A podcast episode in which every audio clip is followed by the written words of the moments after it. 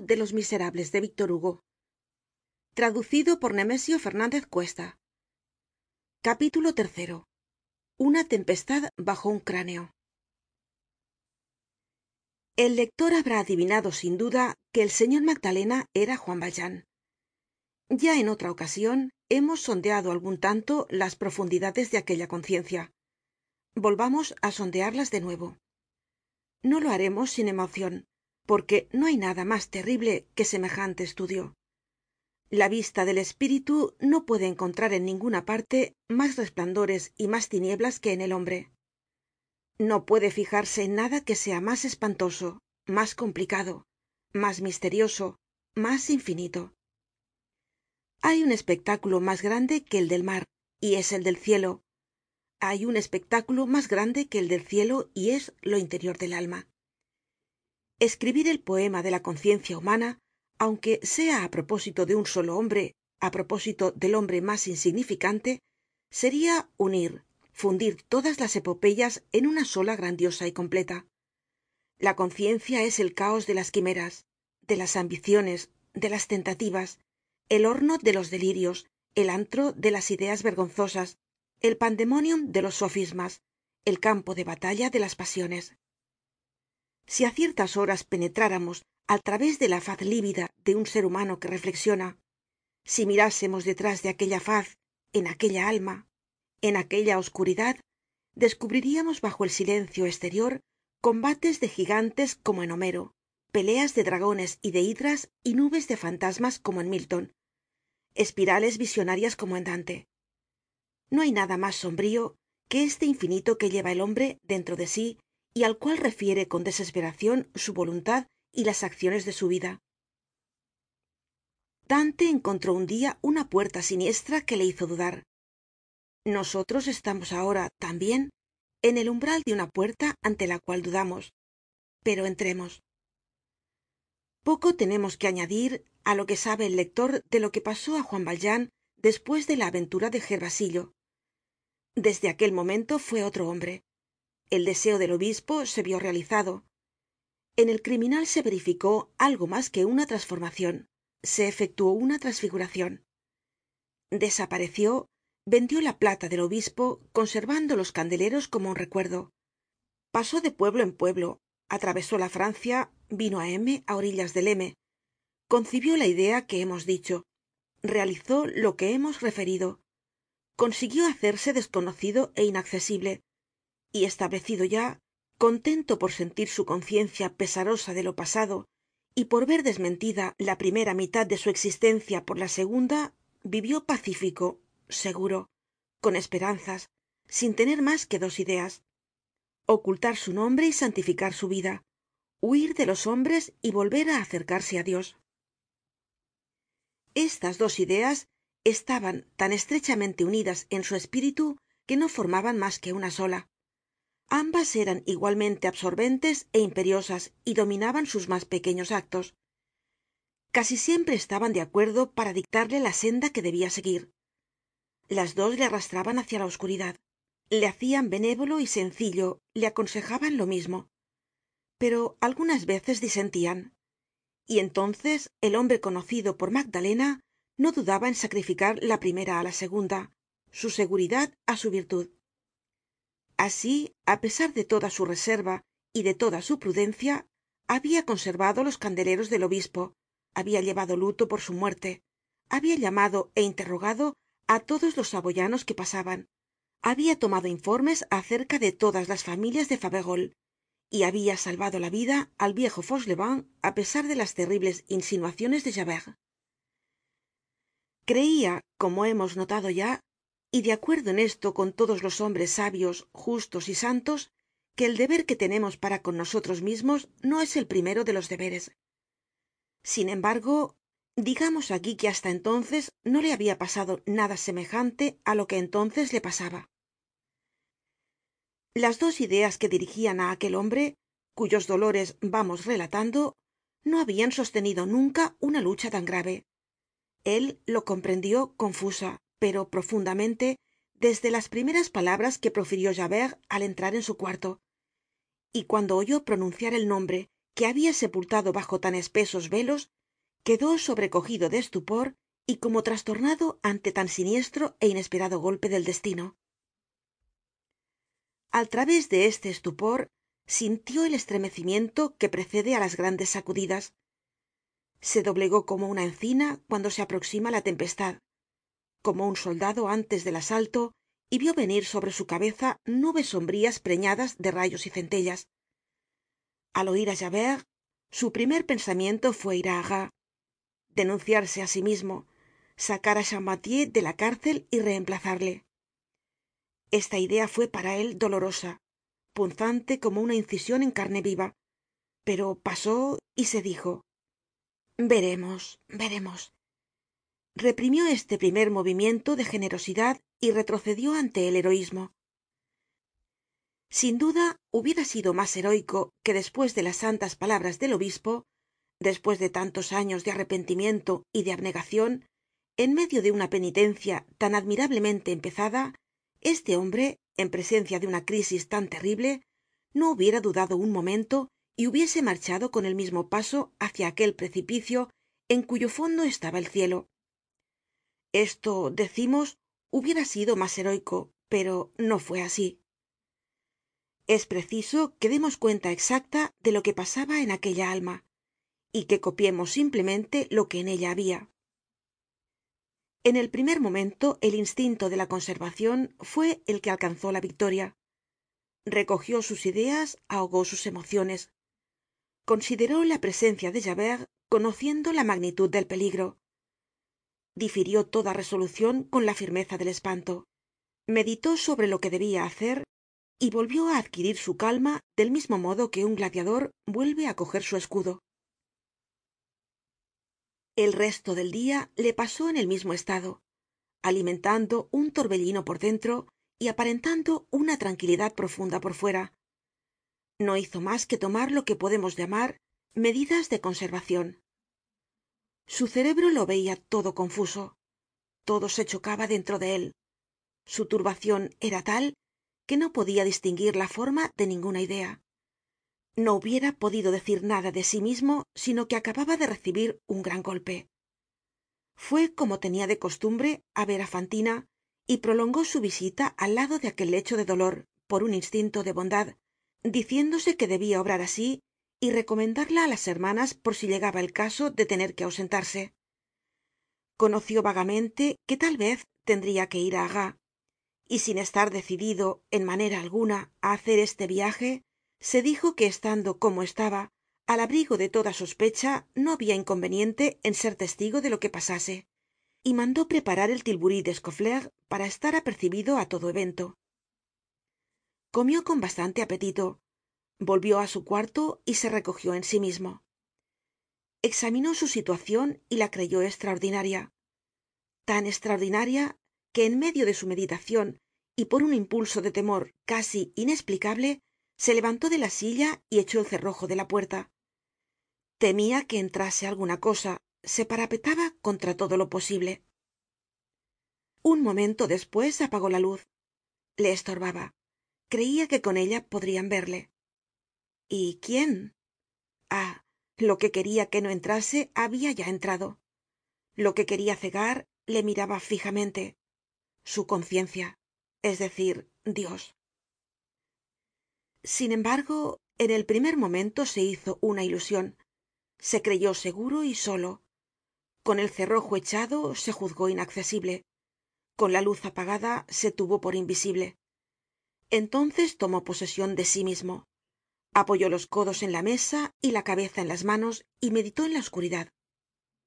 Dónde estoy deliro qué he oido es cierto que he visto á javert y que me ha dicho todo esto quién puede ser ese champmathieu se parece á mí es todo posible cuando pienso que ayer estaba tranquilo y tan lejos de dudar de nada qué hacia yo ayer á estas horas qué hay en este incidente cuál será su desenlace qué haré estas preguntas eran su tormento. Su cabeza habia perdido la fuerza necesaria para retener las ideas y pasaban por él como las olas. En vano queria detenerlas oprimiendo la frente con ambas manos. En este tumulto que daba al traste con su voluntad y su razon buscaba una evidencia y una resolucion pero nada sacó mas que angustia. Ardia su cabeza dirigióse á la ventana y la abrió completamente. No habia ni una estrella en el cielo. Volvió á sentarse á la mesa. Así pasó la primera hora. Poco á poco empezaron á formarse y á fijarse en su mente algunas líneas vagas y entonces pudo entrever con la precision de la realidad no todo el conjunto de su situacion pero sí algunos pormenores. Principió por reconocer que por mas estraordinaria y crítica que fuese esta situacion era dueño absoluto de ella. Con esto lejos de disminuirse se aumentó su estupor. Independientemente del objeto severo y religioso que se proponia en sus acciones todo lo que habia hecho hasta aquel dia no habia tenido mas fin que el de ahondar una fosa para enterrar en ella su nombre. Lo que siempre habia temido en sus horas de reflexion en sus noches de insomnio era oir pronunciar ese nombre. Decíase que esto seria el fin de todo que el dia en que ese nombre volviera á sonar haria desaparecer su nueva vida y quién sabe si también su nueva alma. Solo la idea de que así pudiera suceder le hacia temblar y si en aquellos momentos le hubieran dicho que llegaría un dia en que resonaría ese nombre en sus oidos en que las odiosas palabras juan valjean saldrían repentinamente de las tinieblas y se erguirían delante de él en que aquella gran luz encendida para disipar el misterio que le rodeaba resplandecería súbitamente sobre su cabeza y en que sin embargo tal nombre no le amenazaría semejante luz no produciría sino una oscuridad mas espesa aquel velo roto aumentaría el misterio. Aquel temblor de tierra consolidaría su edificio. Aquel prodigioso incidente no tendría mas resultado si él queria que hacer su existencia á la vez mas clara y mas impenetrable. Y de su confrontacion con el fantasma de juan valjean el bueno y digno ciudadano señor magdalena saldría mas honrado mas tranquilo y mas respetado que nunca. Si alguno le hubiera dicho esto le habría vuelto la espalda teniendo estas palabras por insensatas. Pues bien todo esto acababa de suceder. Toda esta acumulacion de imposibles eran un hecho. Dios habia permitido que estos absurdos se convirtieran en realidades. Su meditacion iba aclarándose y se iba esplicando cada vez mas su posicion le parecia que acababa de despertar de un sueño y que iba resbalando por una pendiente en medio de la noche de pie tembloroso retrocediendo en vano ante la orilla de un abismo. Veia claramente en la sombra á un desconocido á un estraño á quien el destino confundia con él y le empujaba hacia el precipicio en lugar suyo. Era preciso para que se cerrara el abismo que cayese alguien él ó el otro. No habia mas remedio que ceder al destino la claridad llegó á ser completa en su cerebro y conoció que su lugar estaba vacío en el presidio y le esperaba todavía que el robo de gervasillo le arrastraba á él que aquel lugar vacío le esperaría y le atraería inevitablemente y fatalmente hasta que le ocupase. Además se dijo que en aquel momento habia uno que le reemplazaba y que mientras él estuviese representado en el presidio por y en la sociedad por el señor magdalena no tenia nada que temer con tal que no impidiese que cayera sobre la cabeza de champmathieu esa piedra de infamia que como la piedra del sepulcro cae para no volverse á levantar. Como todo esto era tan violento y tan estraño se verificó en él uno de esos movimientos indescriptibles que solo ocurren dos ó tres veces en la vida de un hombre especie de convulsion de la conciencia que remueve todas las dudas del corazon que se compone de ironía de alegría de desesperacion y que se podria llamar risa interior. Encendió bruscamente la luz. Y qué se dijo. De qué tengo miedo qué debo pensar de esto estoy salvado. Todo ha concluido. No tenia mas que una puerta entreabierta por la cual podría entrar mi pasado en mi nueva vida. Esta puerta queda ahora tapiada para siempre. Ese javert que me acosa hace tanto tiempo ese terrible instinto que parecia haberme adivinado y me seguia á todas partes. Ese perro de presa siempre en acecho sobre mí está ya desorientado completamente. Está satisfecho y me dejará en paz. Ya tiene á su juan valjean quién sabe además si pensará dejar esta poblacion y todo ha sucedido sin intervencion mia yo no he soñado en ello para nada. Bah por ventura es este algun suceso desgraciado los que me viesen creerian que me habia sucedido alguna catástrofe y sobre todo si resulta mal para alguien no es por culpa mia la providencia lo ha hecho y de consiguiente eso es lo que quiere que suceda á lo menos aparentemente. Tengo yo derecho para desordenar lo que ella ordena qué es lo que ahora quiero en qué voy á mezclarme para nada me llaman. Cómo y no estoy contento. Pues qué es lo que busco el fin á que aspiro hace tantos años el sueño de mis noches el objeto de mis oraciones es la seguridad. Pues ya la tengo.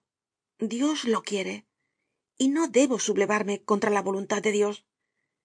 Y por qué lo quiere para que yo continúe lo que he empezado para que realice el bien para que dé un grande y animoso ejemplo para que se diga en fin que ha habido alguna parte de felicidad en esta penitencia que he sufrido en esta virtud á la cual he vuelto. En verdad que no comprendo por qué he tenido miedo hace poco de entrar en casa de ese buen cura contarle todo como á un confesor y pedirle consejo cuando estoy seguro de que me habría dicho esto mismo. Está decidido. Dejemos correr los sucesos dejemos obrar á dios. De este modo se hablaba en las profundidades de su conciencia inclinado sobre lo que podria llamarse su propio abismo. Se levantó de la silla y se puso á pasear por la habitacion vamos dijo no pensemos mas en ello. Ya he tomado una resolucion mas no sintió alegría ninguna. Por el contrario querer prohibir á la imaginacion que vuelva á una idea es lo mismo que querer prohibir al mar que vuelva á la playa. Para el marinero este fenómeno se llama marea para el culpado se llama remordimiento.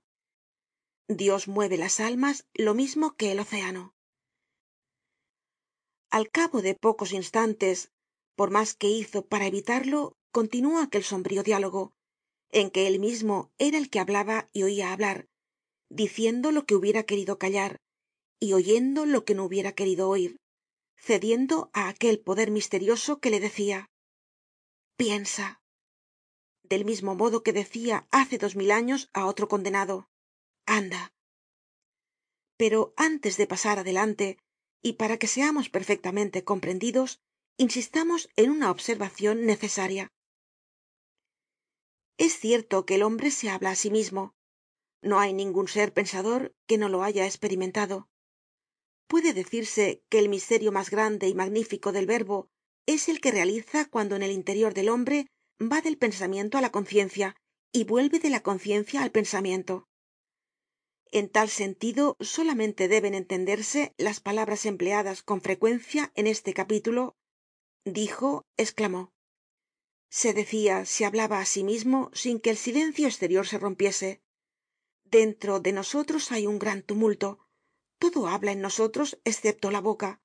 Las realidades del alma no dejan de ser realidades porque sean invisibles é impalpables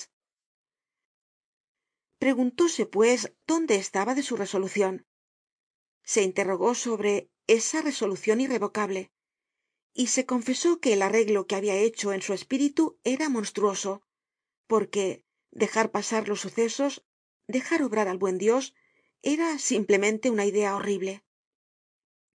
Dejar que pasase adelante aquel error del destino y de los hombres no impedirlo ayudarlo con el silencio no hacer nada en fin era una enorme injusticia. El colmo de la indignidad hipócrita. Un crimen bajo miserable abyecto vil. Por primera vez en ocho años acababa de sentir aquel desgraciado el sabor amargo de un mal pensamiento y de una mala accion lo espulsó de sí mismo con disgusto como se escupe el objeto amargo que se rechaza de la boca. Y continuó preguntándose se preguntó severamente qué era lo que habia entendido al decirse. He conseguido mi objeto.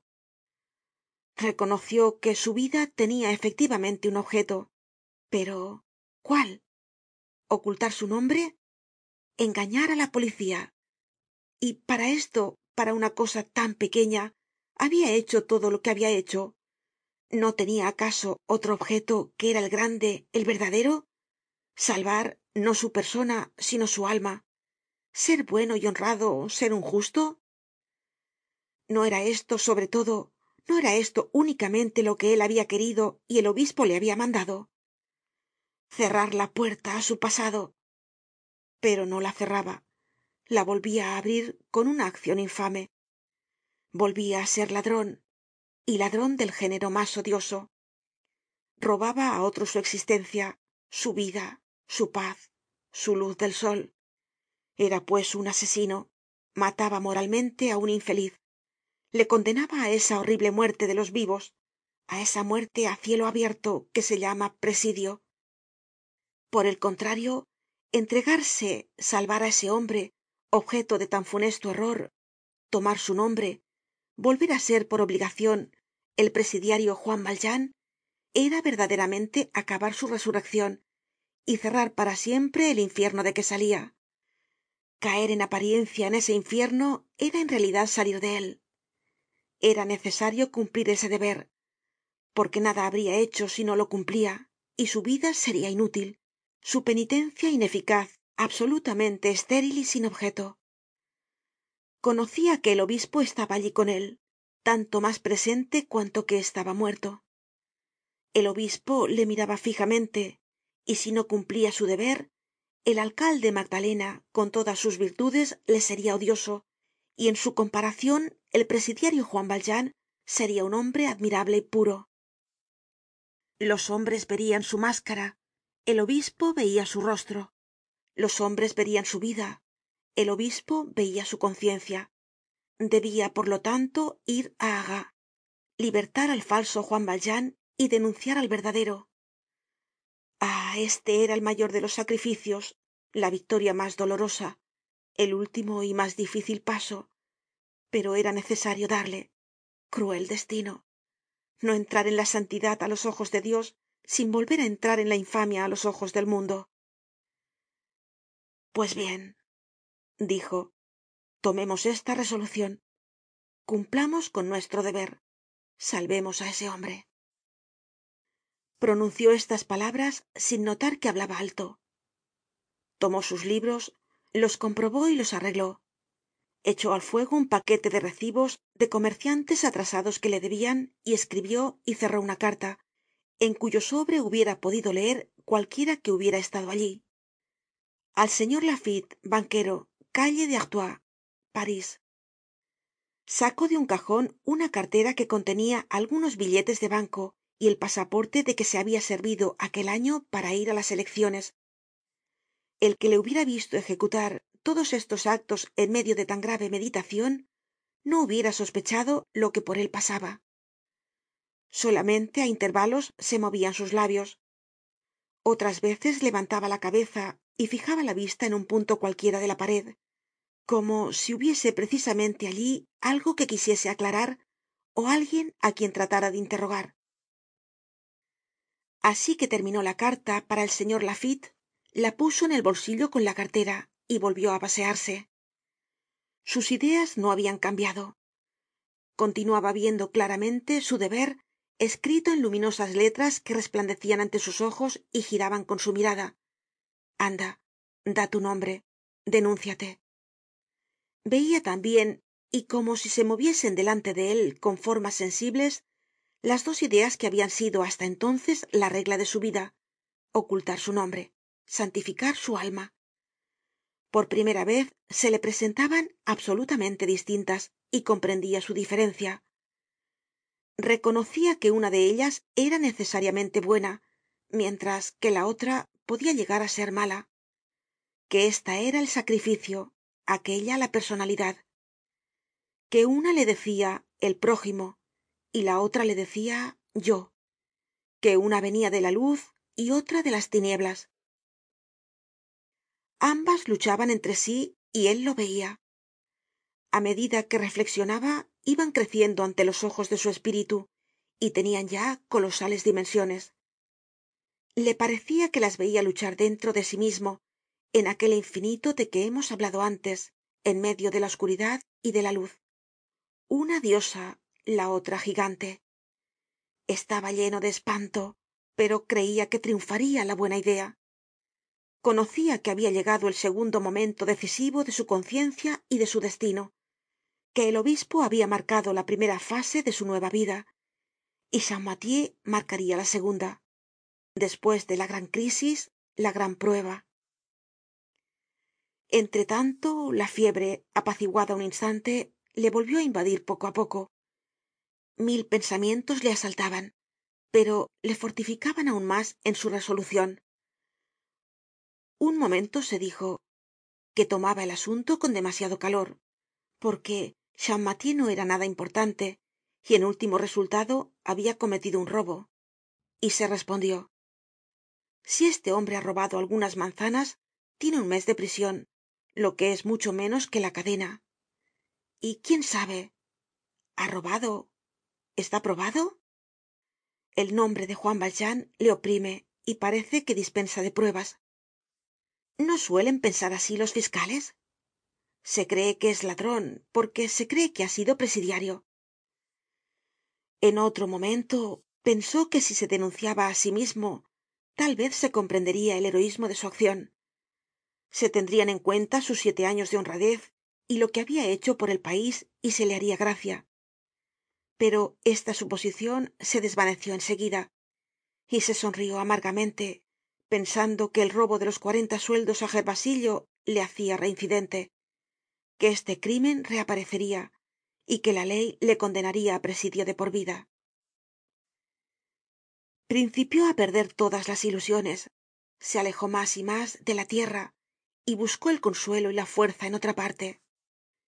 Se dijo que le era preciso cumplir su deber que tal vez no seria mas desgraciado despues de cumplirle que despues de haberle eludido que si dejaba pasar los sucesos si permanecia en m á orillas del m su consideracion su buen nombre sus buenas obras la deferencia y la veneracion públicas su caridad sus riquezas su popularidad estarian cimentadas sobre un crimen. Y qué tranquilidad podrian dar cosas tan santas unidas á la maldad pero si realizaba su sacrificio al presidio al potro á la cadena al gorro verde al trabajo sin descanso á la vergüenza sin piedad se uniria siempre una idea celestial. Por fin se dijo que su destino era este que él no era dueño de desarreglar lo que viene arreglado de arriba y que tenia que escoger en todo caso entre la virtud esterior unida á la abominacion interior ó la santidad interior unida á la infamia esterior su valor no desfallecia ante la lucha de tan lúgubres ideas pero su cerebro se fatigaba y á pesar suyo empezaba á pensar en otras cosas en cosas indiferentes. Sus sienes latian fuertemente. Seguia paseando. Dieron las doce en el reloj de la parroquia y despues en el del ayuntamiento contó las doce campanadas en los dos relojes. Comparó el sonido de las dos campanas y recordó en aquel momento que algunos dias antes habia visto en un almacen de hierro una campana vieja que tenia grabado este nombre antonio albin de romainville tuvo frio encendió un poco de lumbre pero no le ocurrió cerrar la ventana. Despues volvió á su estupor y le fue preciso hacer un gran esfuerzo para recordar lo que estaba pensando antes de que diesen las doce. Al fin lo consiguió. Ah sí se dijo. Habia tomado la resolucion de denunciarme. Entonces se acordó de fantina.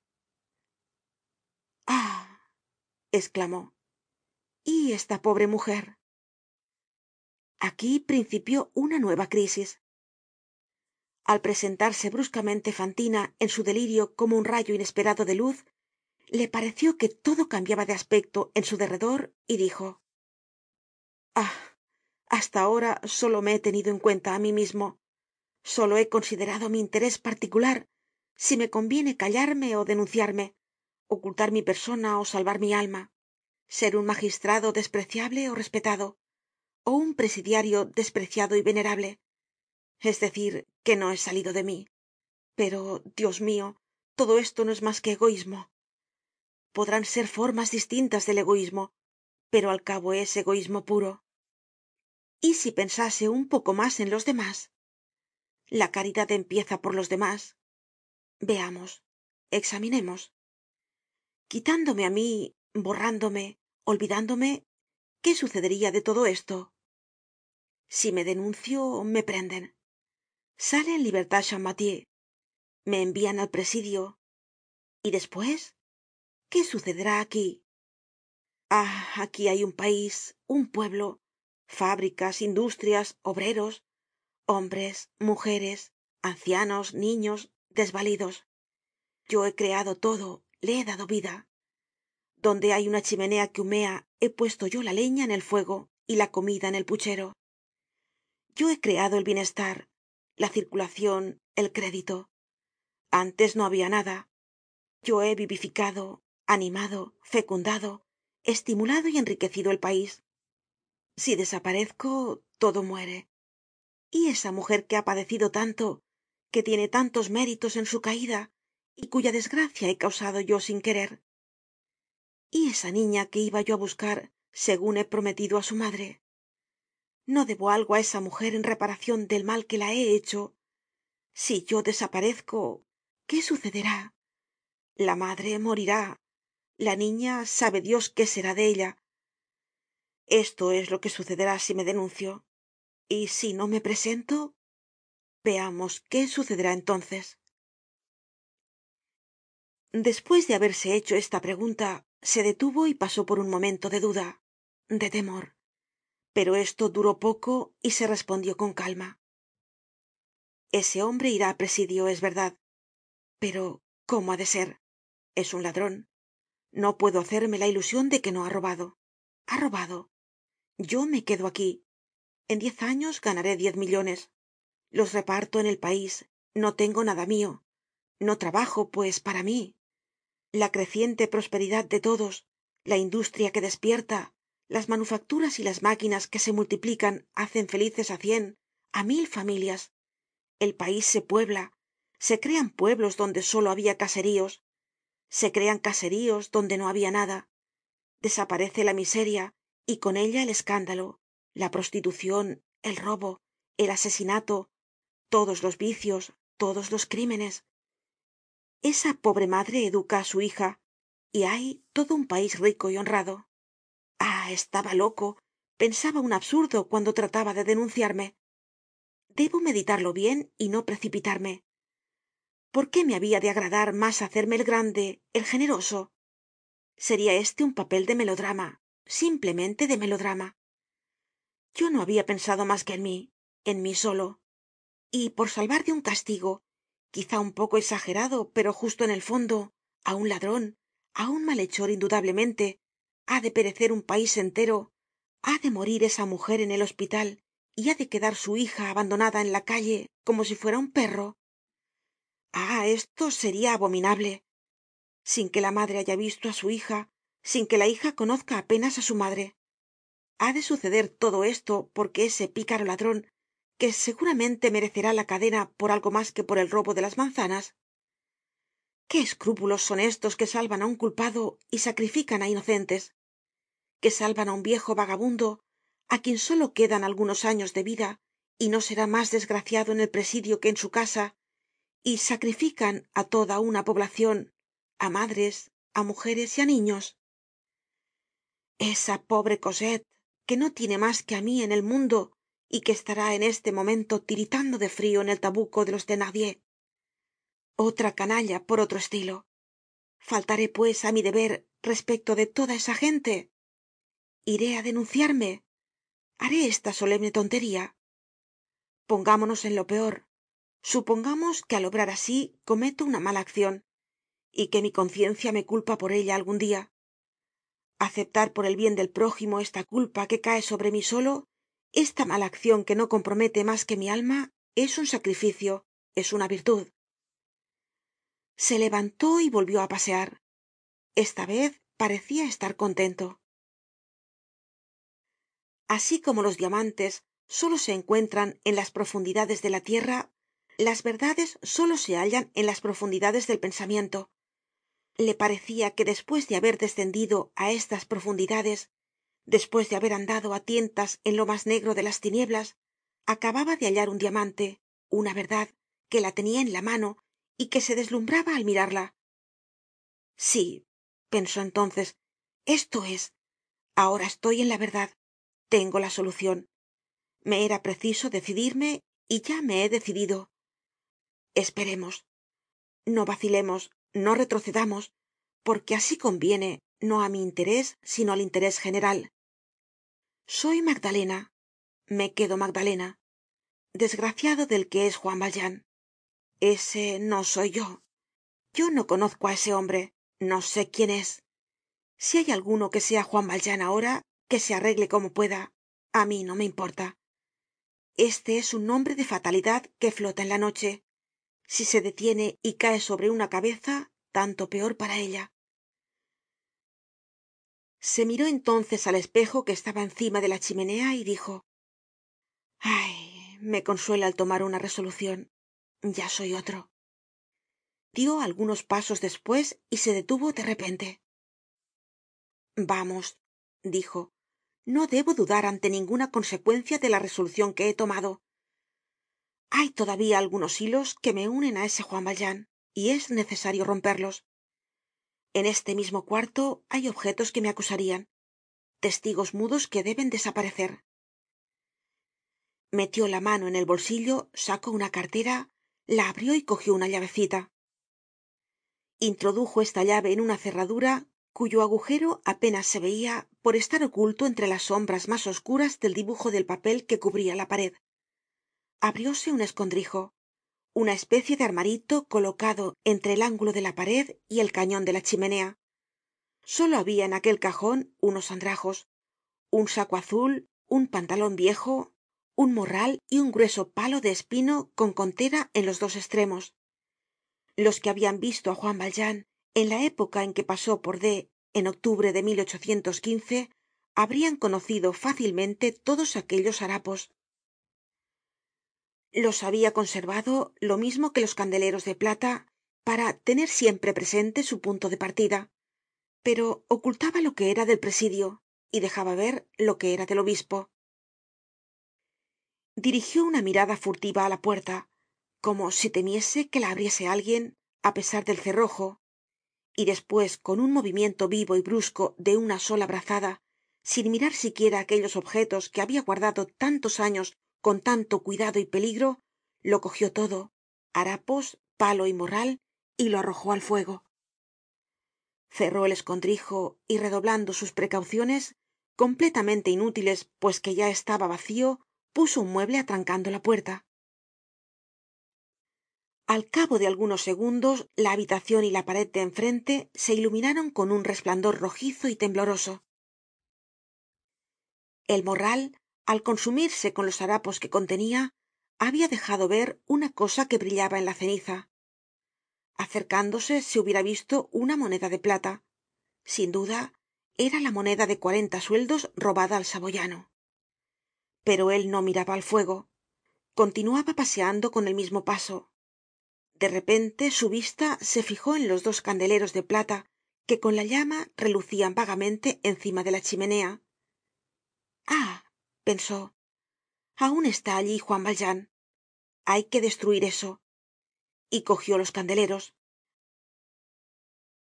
Habia aun bastante lumbre para poder quitarles la forma y hacer de ellos una barra ó cosa parecida.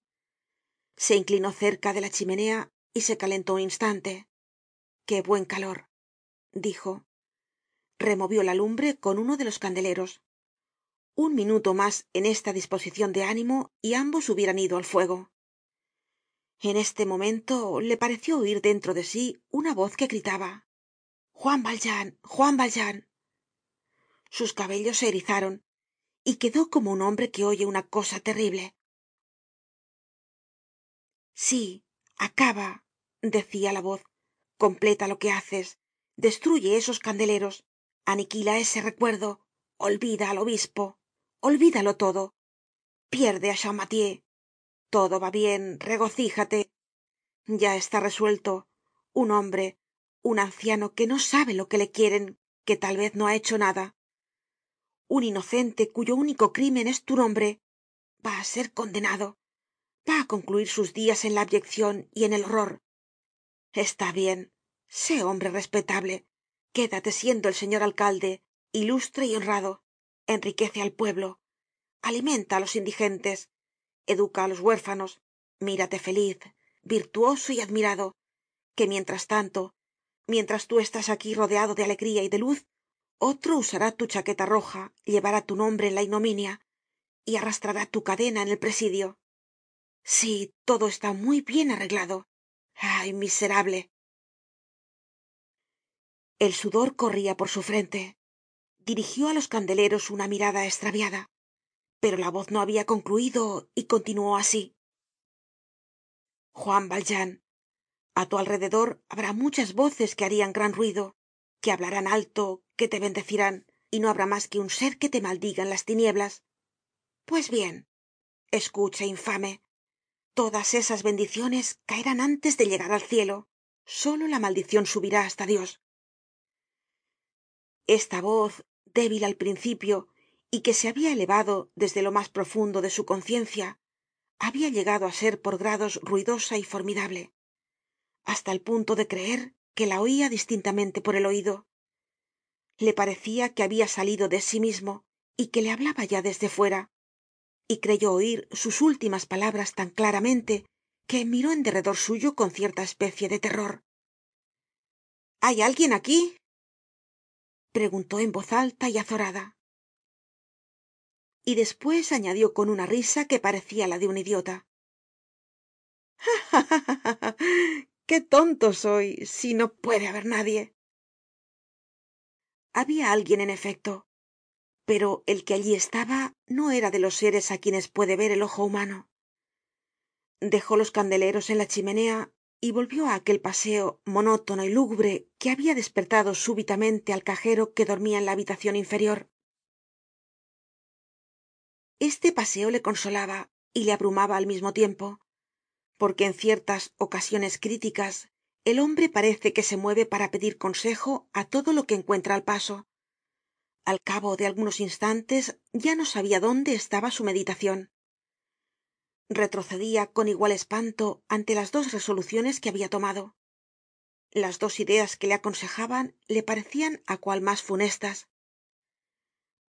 Qué fatalidad envolvia aquella equivocacion personal respecto de champmathieu verse precipitado por el mismo medio que parecia haber escogido la providencia para tranquilizarle. Hubo un momento en que pensó en el porvenir. Denunciarse entregarse se pintó con inmensa desesperacion todo lo que tenia que abandonar y todo lo que tenia que volver á adquirir. Tenia que despedirse de aquella vida tan buena tan pura de todo del honor de la libertad. Ya no podria pasearse por el campo ni oir los cantos de los pájaros en la primavera ni dar limosna á los pequeñuelos ni sentir la dulzura de las miradas de amor y de reconocimiento que se fijaban en él tendria que abandonar aquella casa que habia edificado aquel cuartito que habia arreglado para sí. Todo se le presentaba entonces encantador. Ya no leeria aquellos libros ya no escribiria en aquella mesita de madera tan blanca. La portera que era su única criada no le subiria ya el café por la mañana. En vez de esto pasaria por el presidio el cepo la chaqueta roja la cadena al pie el trabajo el calabozo la cama de tablas y todos los horrores conocidos.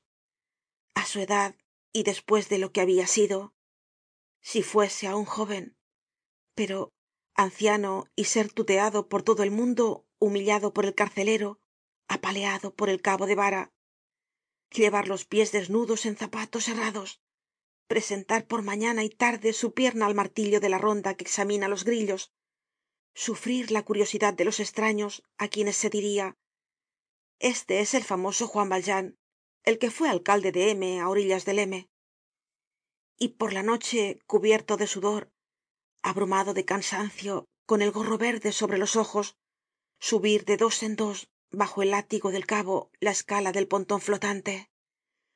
Oh qué miseria puede acaso el destino ser malo como un ser inteligente y llegar á ser monstruoso como el corazon humano. De modo que siempre venia á caer en el mismo dilema que formaba la base de su meditacion permanecer en el paraiso y ser un demonio ó entrar en el infierno y ser un ángel. Qué hacer gran dios qué hacer el tormento de que se habia creido libre volvió á desencadenarse sus ideas volvieron á confundirse y tomaron ese carácter de estupidez propio de la desesperacion el nombre de romainville se presentaba sin cesar á su imaginacion en dos versos de una cancion que habia oido hacia tiempo. Pensaba en que romainville es un bosquecillo cerca de parís adonde van los amantes á coger lilas en el mes de abril. Seguia paseando y vacilando lo mismo esterior que interiormente paseaba como un niño que empieza á andar solo. En algunos momentos luchando con su cansancio hacia un esfuerzo para ordenar su inteligencia. Trataba de presentarse definitivamente y por última vez el problema sobre el cual por decirlo así habia caido abrumado de fatiga. Debia denunciarse debia callar no conseguia ver nada claro. Los vagos razonamientos que se sucedian en su delirio temblaban y se disipaban sucesivamente convirtiéndose en humo. Solamente conocia que cualquiera que fuese la resolucion que tomara necesariamente y sin que pudiera evitarlo algo en él iba á morir ya entrase en el sepulcro por la derecha ó por la izquierda ya pasase por la agonía de su felicidad ó por la agonía de su virtud. Habia vuelto á ser presa de esta irresolucion no habia adelantado nada desde el principio. Así luchaba en medio de la angustia aquel desgraciado. Mil ochocientos años antes el ser misterioso en que se resumen toda la santidad y todos los padecimientos de la humanidad mientras que los olivos temblaban agitados por el viento de lo infinito habia apartado por algun tiempo de su mano el horroroso cáliz que se le presentaba lleno de sombra y de tinieblas en las profundidades cubiertas de estrellas fin del capítulo tercero del libro séptimo.